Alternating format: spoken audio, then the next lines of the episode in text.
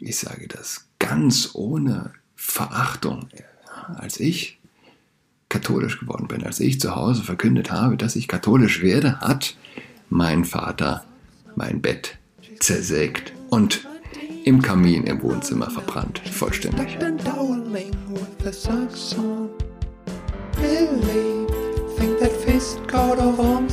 Hallo und herzlich willkommen zu Rathers Podcast. Mein Name ist Julian Adrat. Viele Grüße von der Nordsee. Ich habe äh, ich hab schon vor dem Frühstück heute eine Auster verzehrt. War gleich nach dem Aufstehen im Wattenmeer. Und da lag eine ziemlich große Auster rum, begrabbelt von Krabben, nee, von kleinen Krebsleins. Und Schnecken, okay. Ich dachte, vielleicht ist sie schon tot. Ich habe sie also mitgenommen und geöffnet und dachte, nee, kann das Viech ja nicht. Sah gut aus, hat gut gerochen. Ich kann das ja nicht jetzt hier öffnen und ja, also Hunter und Schlürfer, Jäger und Schlürfer. Ich habe sie weggeschlürft. Die Kinder fanden das ganz schön ekelhaft. Ich hatte auch keine Zitrone. Ich habe es dann noch mit einem Schluck Weißwein gespü gespült. Also, ich hoffe, ähm, ich, ich, überlebe das. Ähm, ich musste gestern denken, der säkulare Extremist vergisst. Das ja, ist sein Hauptmerkmal. Ja, zum Beispiel Stichwort Hände waschen, desinfizieren. Eigentlich müsste man ja sagen, wenn das Sinn gemacht hat, dann, ja, dann äh, müsste man das weiterführen. In den Kitas, in den Supermärkten.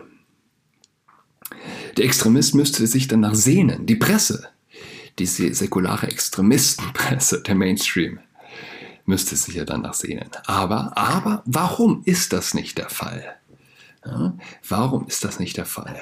Es ist ja zum Haare raufen, dass quasi Covid letztlich plötzlich kein Thema mehr ist ja, und sich also der säkulare Extremist nicht wundert. Aber, aber der säkulare Extremist kennt keine Tradition.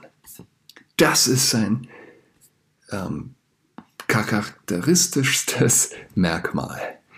Er baut nicht auf. Er ist ein Fähnchen im Wind.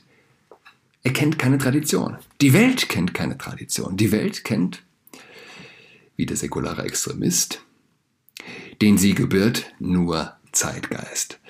Das ist eigentlich, eigentlich offensichtlich. Und doch Viele Menschen gibt es, die selbst gerade aktuell denken, was bestimmte Phänomene des Zeitgeistes angeht, also klar denken diesbezüglich, ja, wie zum Beispiel bezüglich des Lockdown, Unrechts, des Lockdown-Regimes. Äh, aber, aber Hand aufs Herz, wo ist die Substanz? Wo ist ein, ein Glaube an etwas, das eben nicht nur den Moment, die letzten zwei, drei Jahre übersteigt?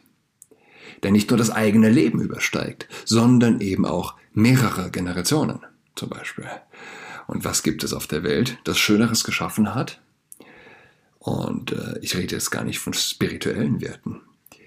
Jeder weiß wahrscheinlich, worauf ich hinaus will, ja, als Katholik. Aber auch wenn das schwer zu verstehen ist für viele, sind nicht die sichtbaren Zeichen sozusagen wert, sich die Sache noch, äh, noch mal näher vielleicht anzuschauen, ohne Vorurteile. Gibt es schönere Architektur? Gibt es schönere Räume? Gibt es schönere Musik? Gibt es schönere Philosophie?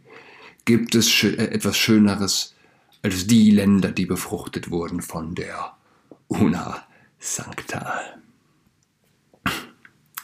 Gibt es auf der Welt Vergleichbares? Hm? Der, Tradi der säkulare kennt keine Tradition. Wo gibt es auf der Welt etwas, worauf man bauen kann?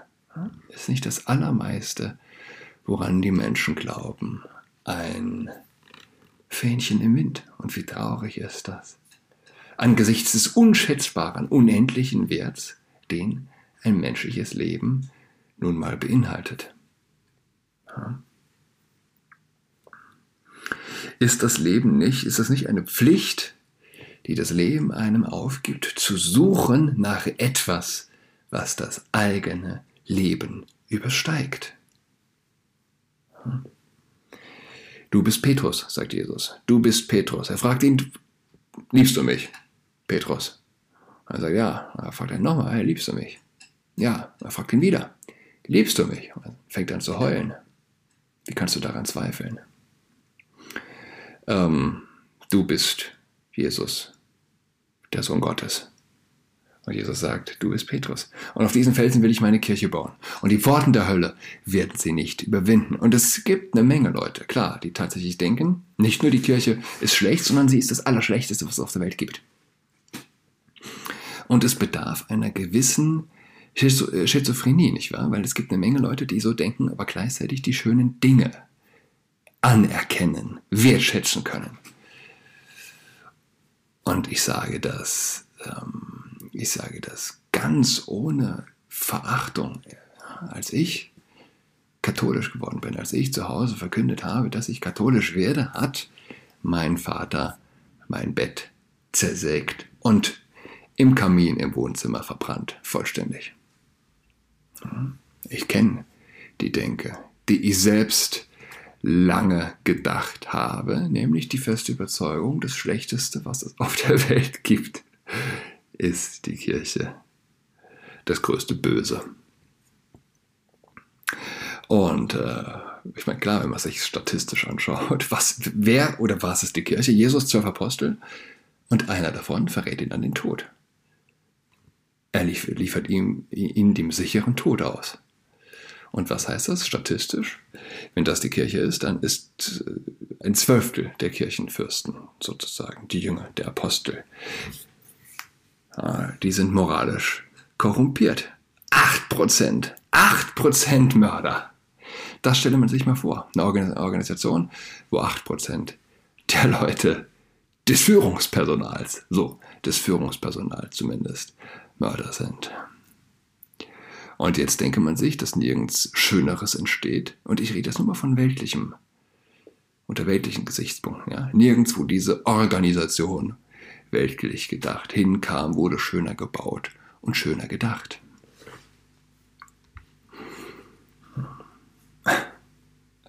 Acht Prozent, acht Prozent Mörder. Das ist eine Quote, die weltlich gedacht jede Gesellschaft im Nu, in Fetzen reißen würde. Absolut unmöglich. Absolut unmöglich. Ich wollte eigentlich von was ganz anderem reden. Ich wollte eigentlich von Julian Reichelt reden, vom Transgenderismus. Mache ich dann vielleicht nächste Folge. Ich wollte, will eine kurze Folge machen, ja, wie gesagt. Die Kinder sind schon wieder zum Strand hin und ich muss da gleich hinterher. Vielleicht finde ich noch ein paar Austern. Übrigens Frage an die Experten. Warum gibt es an dem einen Meer Gezeiten, Ebbe und Flut und an dem anderen nicht? Oder liegt es nur an der Seichtheit der Küste oder der, des Gefälles der Küste? Nee, oder? Ähm, ja, zurück zum Thema 8% Mörder. Es ist die Story aus dem Decameron. Es ist immer wieder wert, die zu erwähnen. Zwei Freunde. Ein Jude und, ein Jude und ein Christ. Und der Christ sagt, ey, mein Gott, er mag seinen Freund halt sehr, sein bester Freund. Lass dich taufen. Werd Christ, du kommst sonst in die Hölle. Und der Jude sagt, nö, was soll das? Ich glaube den Glauben meiner Väter. Und zwar schon seit Jahrtausenden. Länger als es euch Christen gibt. Warum soll ich das machen? Und der Christ lässt nicht locker. Doch, doch, doch, komm, mach mal, mach mal. Und irgendwann sagt der Jude, okay, pass auf, hast mich überzeugt. Ich fahre nach Rom. Ich schaue mir das äh, erste Hand an. Und der Christ denkt, oh Gott, nein, jetzt ist alles verloren. Der fährt nach Rom. Wenn er sieht, was die dort treiben, wird, das, wird er sich natürlich nicht taufen lassen, wenn er sieht, was die dort treiben. Und äh, naja, der Jude fährt also, irgendwann kommt er zurück und sagte seinem Freund, ey, was ich da gesehen habe, also das ist ja äh, Sodom und Gomorra, was die da treiben, als würden sie mit aller Macht, auch mit aller Macht versuchen, eben die Kirche zu zerstören, den Glauben und die Glau den Glauben an das Evangelium. Unfassbar. Und dass das nicht untergeht, dass die bestehen können, das muss das Richtige sein. Ich lasse mich taufen. 8 100% Mörder. Gut, ähm, Judas denkt wohl, er denkt weltlich. Er will Jesus, sieht Jesus als den, der sie vom Joch der römischen Unterdrücker befreit, wenn ich das richtig, ähm, wenn das stimmt, was ich da an historischer Exegese im Kopf habe. Er sieht Jesus eben als jemanden, der das Volk Israel ähm, nicht spirituell befreit sozusagen, sondern eben von dem Joch der Römer. Und er glaubt an Jesus und denkt, wenn ich den jetzt erstmal ausliefer, wenn er sich wirklich bekennen muss, als der, der er ist, der Messias, dann wird er auf Putz hauen und die Revolution starten. Der muss nur rausgefordert werden, also verrät er ihn. Naja, übertragen auf heute sind es vielleicht die Leute, die denken, wir müssen nur queersensible Pastoral einführen und schon ist die Kirche gerettet. Sie wollen alle nichts Böses, nicht wahr? So, ich muss aus dann suchen gehen. Ich wünsche allen eine schöne Woche, schöne Ferien. Bis ganz bald. Tschüss.